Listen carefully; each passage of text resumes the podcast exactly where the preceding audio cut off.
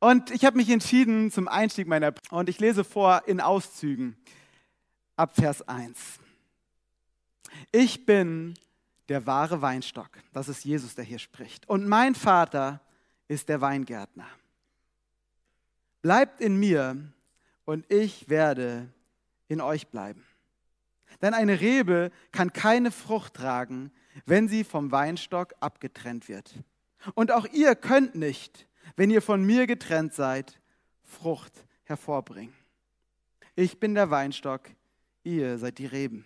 Wer in mir bleibt und ich in ihm, wird viel Frucht bringen. Denn getrennt von mir könnt ihr nichts tun. Wie mich der Vater liebt, so liebe ich euch auch. Bleibt in meiner Liebe. Wenn ihr nach meinen Geboten lebt, wird meine Liebe euch umschließen. Auch ich richte mich nach den Geboten meines Vaters und lebe in seiner Liebe. Ein wundervoller Text, herausfordernd, gehaltvoll. Und damit möchte ich meine Predigt, meine Abschiedspredigt starten. Denn das, was hier beschrieben wird, ist unsere Hauptaufgabe als Christen, als Jünger, als Nachfolger von Jesus. Darauf zu achten, dass wir mit ihm verbunden sind. Und diese Beziehung zu pflegen. Das ist das Wichtigste. Wenn die Beziehung zu Jesus da ist, wenn die Beziehung zu Jesus fest ist, dann ist alles andere im Leben erstmal zweitrangig. Denn von ihm bekommen wir unsere Kraft. Von ihm bekommen wir unsere Freude. Von ihm bekommen wir unsere Hoffnung, unsere Liebe, unsere Zuversicht. Von ihm bekommen wir alles, was wir wirklich brauchen und was uns kein anderer geben kann. Wir sind, er ist der Weinstock und wir sind die Reben. Und das ist das Erste, was ich euch mitgeben möchte. Und wenn ihr alles andere von der Predigt wieder vergessen habt, das solltet ihr euch erinnern. Lasst uns darauf achten, unsere Beziehung zu Jesus zu pflegen und zu hegen, sie wertzuschätzen, da rein zu investieren, sie zu stärken und niemals zuzulassen, dass sie geschwächt oder beendet wird. Er ist der Weinstock und wir sind die Reben. Und alles, was wir tun, sollte aus der Verbindung zu ihm herauskommen. Und ich kann nur sagen, das hat meinen Dienst in den letzten elf Jahren geprägt. Wenn ich zurückschaue, dann würde ich mir wünschen, ich hätte noch mehr auf diese Beziehung geachtet. Und trotzdem kann ich sagen, ohne diese Beziehung hätte ich nichts tun können von dem, was ich in den letzten Jahren tun durfte. Denn er ist der Weinstock und wir sind die Reben. Und als ich diese Predigt vorbereitet habe, habe ich auch darüber nachgedacht, was war eigentlich meine erste Predigt, die ich in der Elim gehalten habe. Und ich konnte mich nicht an die allererste Predigt erinnern, die war in der Kinderkirche. Aber die erste Predigt, die ich hier bei den Erwachsenen gehalten habe, daran konnte ich mich erinnern. Und witzigerweise musste ich jetzt in der Reflexion feststellen, ich habe damals über Abschied gepredigt. Meine erste Predigt handelte von dem Abschied von Jesus, als er in den Himmel aufgefahren ist. Und da waren seine Jünger, sie schauten nach hinten, sie schauten auf die schönen Momente, die sie mit Jesus erlebt haben und waren traurig. Und sie schauten auch nach vorne und sie waren sorgenvoll, wie es denn mit dieser Welt weitergeht, wenn Jesus nicht mehr da war. Aber Jesus sagte ihnen, es ist gut, dass ich gehe. Denn Jesus versprach ihnen den Heiligen Geist. Und Jesus sagte ihnen, dieser Heilige Geist wird euch die Kraft geben, die ihr heute braucht. Und ich möchte euch ermutigen, ich möchte mich selbst ermutigen, als Christen dürfen wir mal in die Vergangenheit schauen und uns an schönen Dingen erfreuen, die wir in der Vergangenheit erlebt haben, an Momenten, die wir mit Gott erlebt haben, an Gutem. Wir dürfen auch mal in die Zukunft schauen und überlegen, wie es werden wird. Aber unser Fokus sollte immer im Heute liegen. Denn Gott hat uns heute seinen Heiligen Geist geschenkt. Er lebt in uns. Heute ist das Gnadenjahr des Herrn. Heute ist der Tag, den der Herr gemacht hat. Und heute dürfen wir durch die Kraft des Heiligen Geistes Gutes bewirken in unserer Familie, in unserem Umfeld, auf unserer Arbeit, in unserer Stadt. Ihr werdet meine Zeugen sein, Das sagt Jesus den Jüngern. Darauf sollen sie sich fokussieren. Nicht auf die Vergangenheit, nicht auf die ferne Zukunft, sondern auf den Auftrag, den er ihnen heute gibt. Und daran möchte ich anknüpfen und einen Text aus dem zweiten Korintherbrief lesen. Paulus hatte die Gemeinde in Korinth gegründet. Das wird in Apostelgeschichte 18 beschrieben. Er war dorthin gekommen auf seiner Missionsreise und hatte den Menschen von Jesus erzählt. Und viele waren zum Glauben gekommen. Viele ließen sich taufen. Paulus war ganze anderthalb Jahre dort, was für ihn sehr ungewöhnlich war, so lange an einem Ort zu bleiben. Offensichtlich lag ihm die Stadt und die Menschen sehr am Herzen. Doch dann machte er sich auf den Weg, aber er blieb weiter mit der Gemeinde in Korinth in Kontakt durch Briefe. Und so gibt es den wunderbaren ersten Korintherbrief. Ja, ich habe ihn mir gestern in Vorbereitung für die Predigt nochmal angehört und er ist wirklich ein inspirierender und stärkender, aber auch herausfordernder Brief. Aber irgendwie kam es auch zu Spannungen in der Abwesenheit von Paulus und der Gemeinde. Andere Menschen kamen in die Gemeinde, die Paulus nicht so sehr mochten und es gab gewisse Missstimmung. Auch die Gemeinde lebte nicht immer so, wie Paulus es wollte und Paulus ermahnte sie. Und so schrieb er einen zweiten Brief. Man nennt ihn auch den Tränenbrief. Er steht nicht in der Bibel. Wir wissen nicht genau, was drin steht. Es wird nur erwähnt, dass er geschrieben wurde. Und dieser Brief sollte den Korinthern nochmal das Herz von Paulus zeigen. Und irgendwie scheinen manche Dinge durch diesen zweiten Brief geklärt worden zu sein. Aber es waren irgendwie immer noch Spannungen da. Und so schreibt Paulus einen weiteren Brief, den wir als zweiten Korintherbrief kennen und der so in der Bibel steht. Und so möchte ich euch vorlesen aus dem zweiten Korinther Kapitel 3 ab Vers 1. Fangen wir jetzt wieder an, mit unserer Arbeit anzugeben? Manche Leute müssen Empfehlungsschreiben mitbringen oder euch bitten, ihnen Empfehlungsbriefe zu schreiben. Der einzige Empfehlungsbrief, den wir brauchen, seid ihr selbst. Euer Leben ist wie ein Brief, der in unsere Herzen geschrieben wurde. Jeder kann ihn lesen und erkennen, was wir unter euch getan haben. Erstmal sehen wir hier einen Paulus, der genervt ist, der nicht begeistert davon ist, dass es offensichtlich viele Prediger gibt, die sich selbst und ihr Ansehen in den Mittelpunkt stellen, die durch Eigenlob oder durch Empfehlungsbriefe versuchen, ihre Autorität, ihr Ansehen zu vergrößern, die sich im Endeffekt als mehr darstellen wollen, als sie sind. Und Paulus gefällt das nicht. Und das ist auch unsere Aufgabe als Christen, ganz besonders als Diener Gottes, darauf zu achten, niemals uns selbst in den Mittelpunkt zu stellen. Niemals unsere Ehre zu suchen, sondern immer die Ehre von Jesus zu suchen. Und ich kann euch sagen, für mich war es, es hat mein Herz berührt. Ich bin nicht nah am Wasser gebaut, aber heute habe ich schon geweint, wie ihr mich heute gewertschätzt habt, wie ich von Heidi und Matthias, von der Kinderkirche, von euch allen Wertschätzung und Lob erfahren habe. Und dafür möchte ich euch danken. Ich glaube, es ist gut, in der Kirche eine Kultur von Wertschätzung und Lob zu haben, aber nicht von Eigenlob.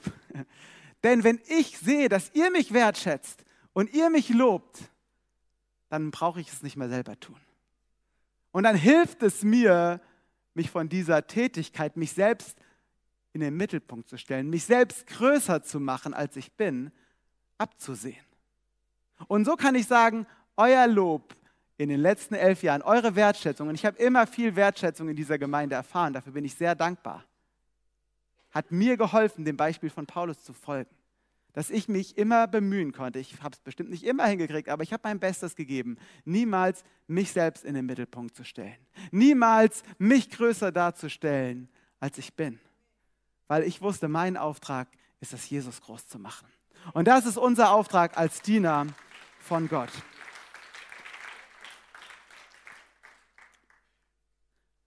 Als Nachfolger von Jesus sollten wir unsere Wert nicht davon beimessen, was andere von uns halten. Deswegen bringt es auch nichts, uns selbst groß zu machen. Unser Wert liegt erstens darin, was Gott von uns denkt. Und zweitens dürfen wir sehen, welche Frucht aus unserem Leben entsteht. Also welche Frucht entsteht durch dem großen Werk, an dem wir mitwirken. An der Technik, auf der Bühne, bei der Predigt, beim Saubermachen nachher im Saal. All das wirkt zusammen, damit Menschen Jesus kennenlernen. Und jedes Mal, wenn hier jemand getauft wird, wenn hier jemand gerettet wird und du bist Teil dieser Gemeinde und du arbeitest mit, dann darfst du wissen, diese Errettung ist auch Frucht von meinem Dienst.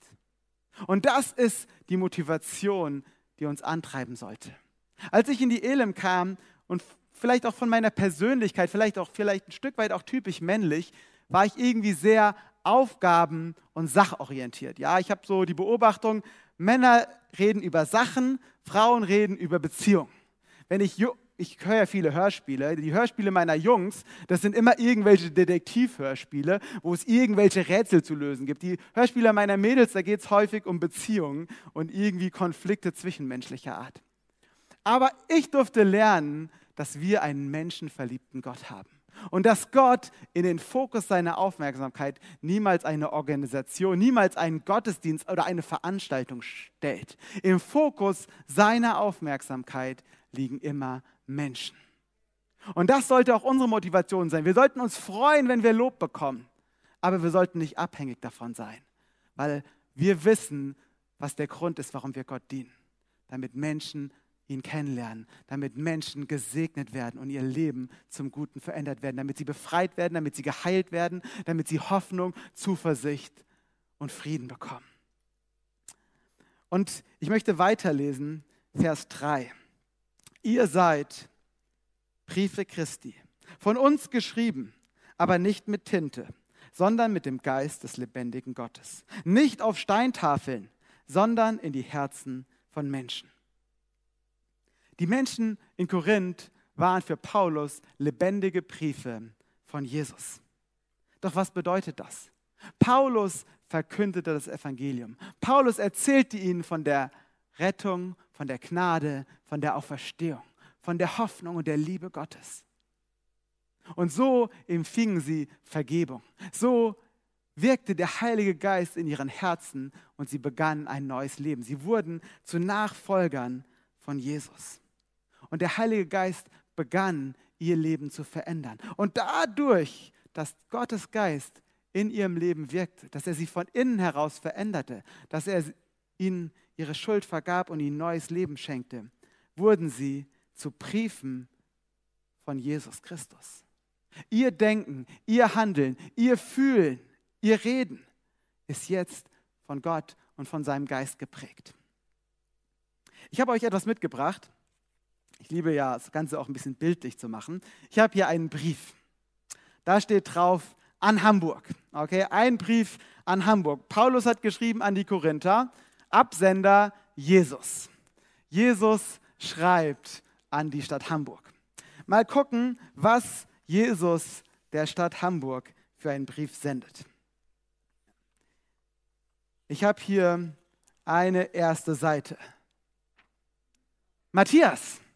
Matthias ist ein Brief Jesu Christi an die Stadt Hamburg. Ich habe hier eine weitere Seite. Heidi. Heidi ist ein Brief Jesu Christi an die Stadt Hamburg. Ich habe hier eine weitere Seite. David. Wenn du David heißt, du bist angesprochen. Ursprünglich gedacht habe ich an David Menard, meinen Nachfolger als Leiter der Kinderkirche. David ist ein Brief Jesu Christi an die Stadt Hamburg, an diese Gemeinde. Und ich habe eine letzte Seite. Du. Du bist ein Brief Jesu Christi.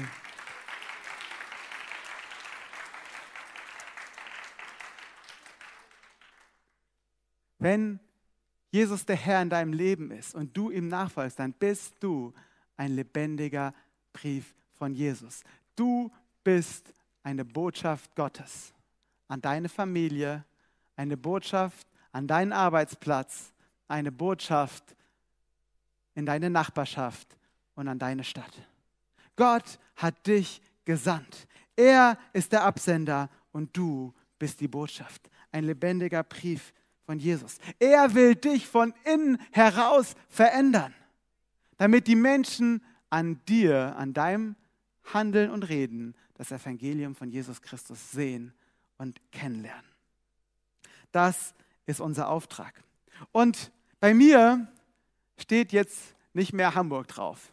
Bei mir steht jetzt Sigmaring drauf. Bei uns als Familie ist jetzt ein neuer Ort. Ja, der Brief wird weitergeleitet an eine neue Stadt, an einen neuen Ort, wo wir Briefe von Jesus sein dürfen und werden.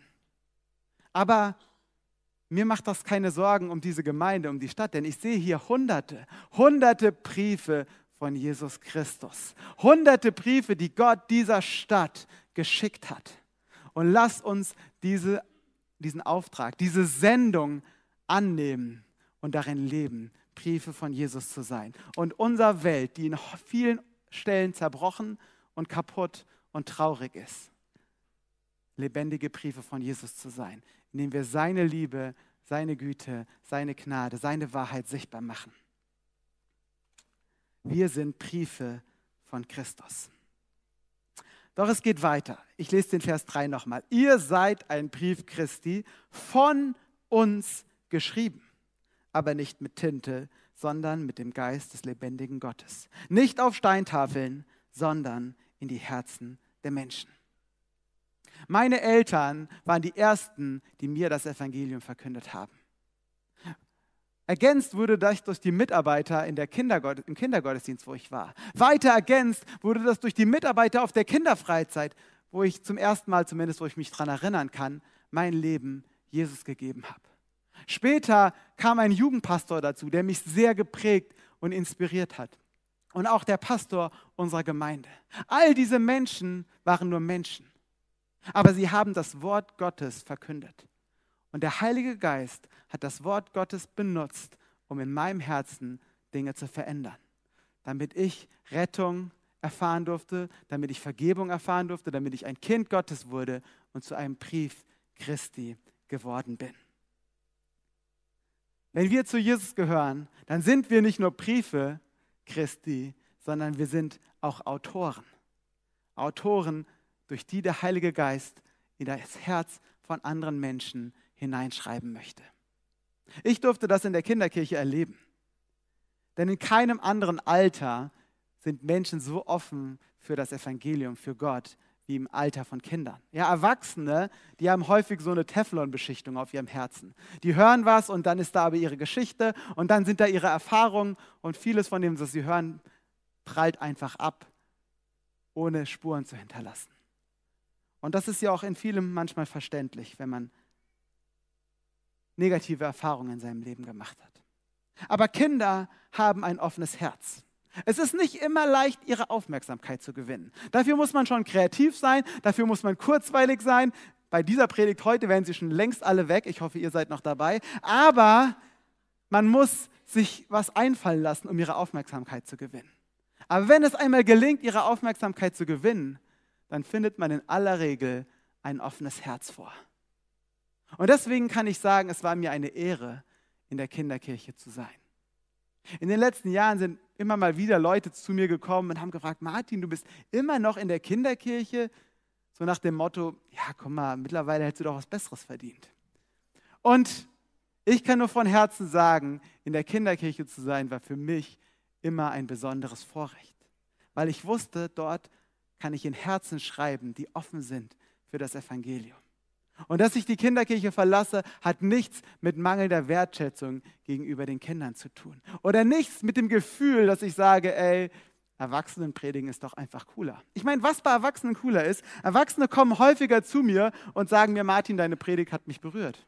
Das haben Kinder relativ selten gemacht. So der, der fünfjährige Tom, Martin, deine Predigt war super, der Geist hat zu mir gesprochen.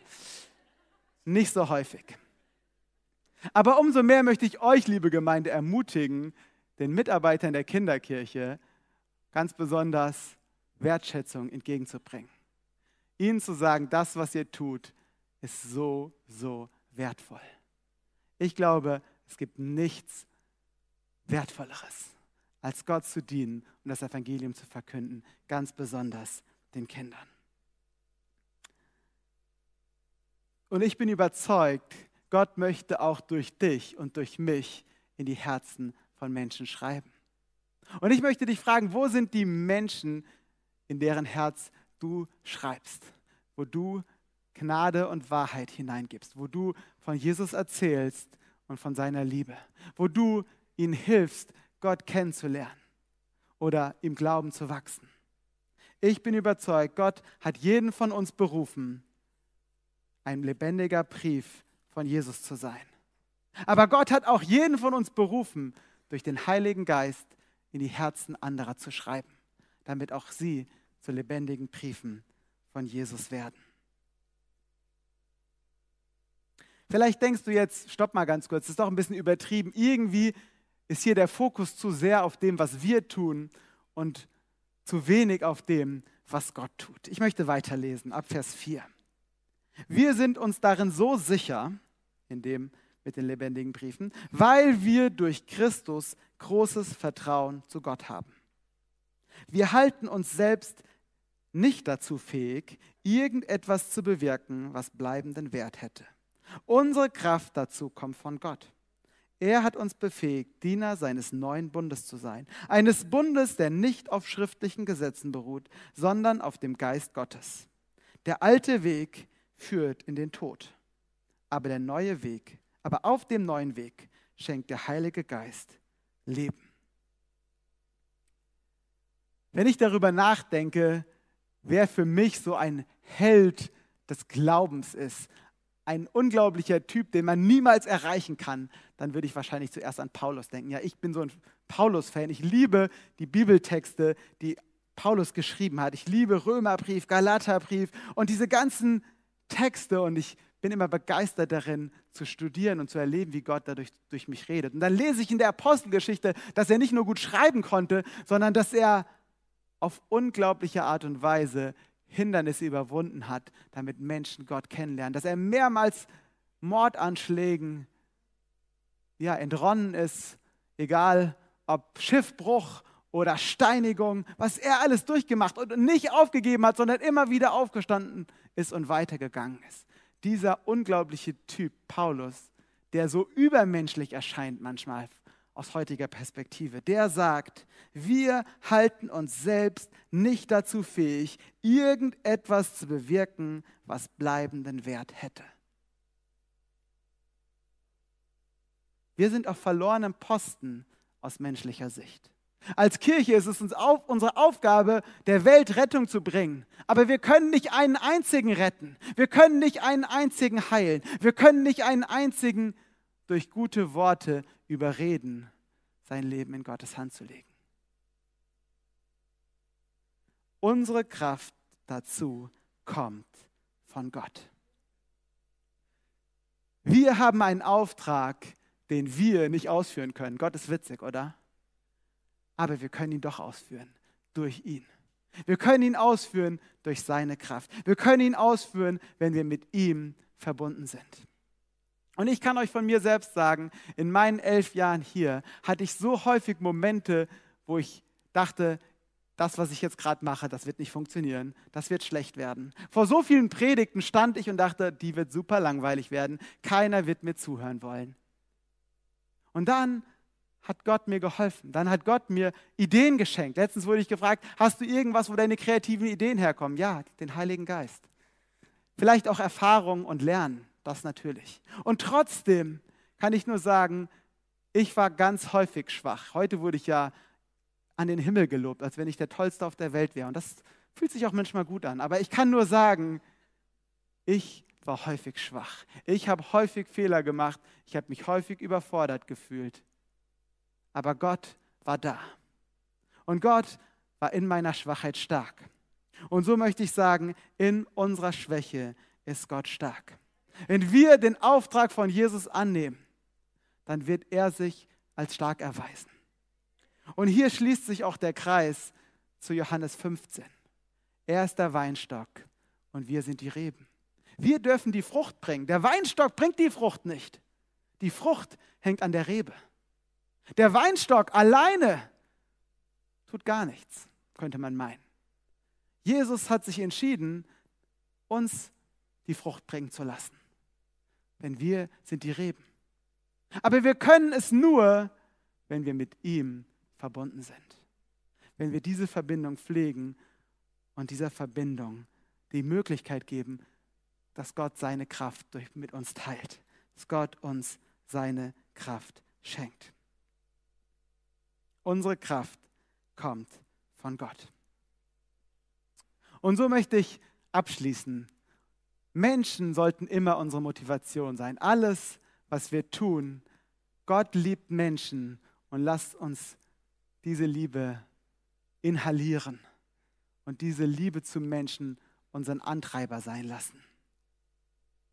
Und so sind wir dann Briefe von Jesus. Briefe, die Jesus schickt in unser Umfeld. Und wir dürfen in die Herzen von Menschen schreiben, weil wir wissen, dass wenn wir das Evangelium verkünden, Gott sich dazu stellt und durch seinen Geist Herzen verändert. Denn es ist seine Kraft, die durch uns wirkt, wenn wir mit ihm verbunden sind. Vater, ich danke dir dafür. Ich danke dir, dass du uns mit allem versorgen möchtest, was wir brauchen. Dass du die Quelle unserer Kraft sein möchtest.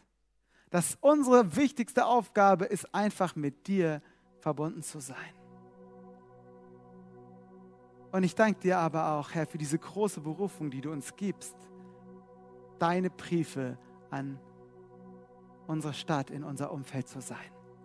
Und ich bitte dich, dass du uns hilfst, diese Größe dieses Auftrags zu ergreifen. Nicht daran zu verzweifeln, sondern einen Schritt nach dem anderen hineinzugehen, hineinzuwachsen in die Berufung, in diesen Auftrag, den du uns gegeben hast. Immer in der Verbindung mit dir, die dazu führt, dass wir viel Frucht bringen werden. Danke, Jesus. Dass du so großzügig bist mit deiner Kraft und sie immer mit uns teilst. Danke dafür. Amen.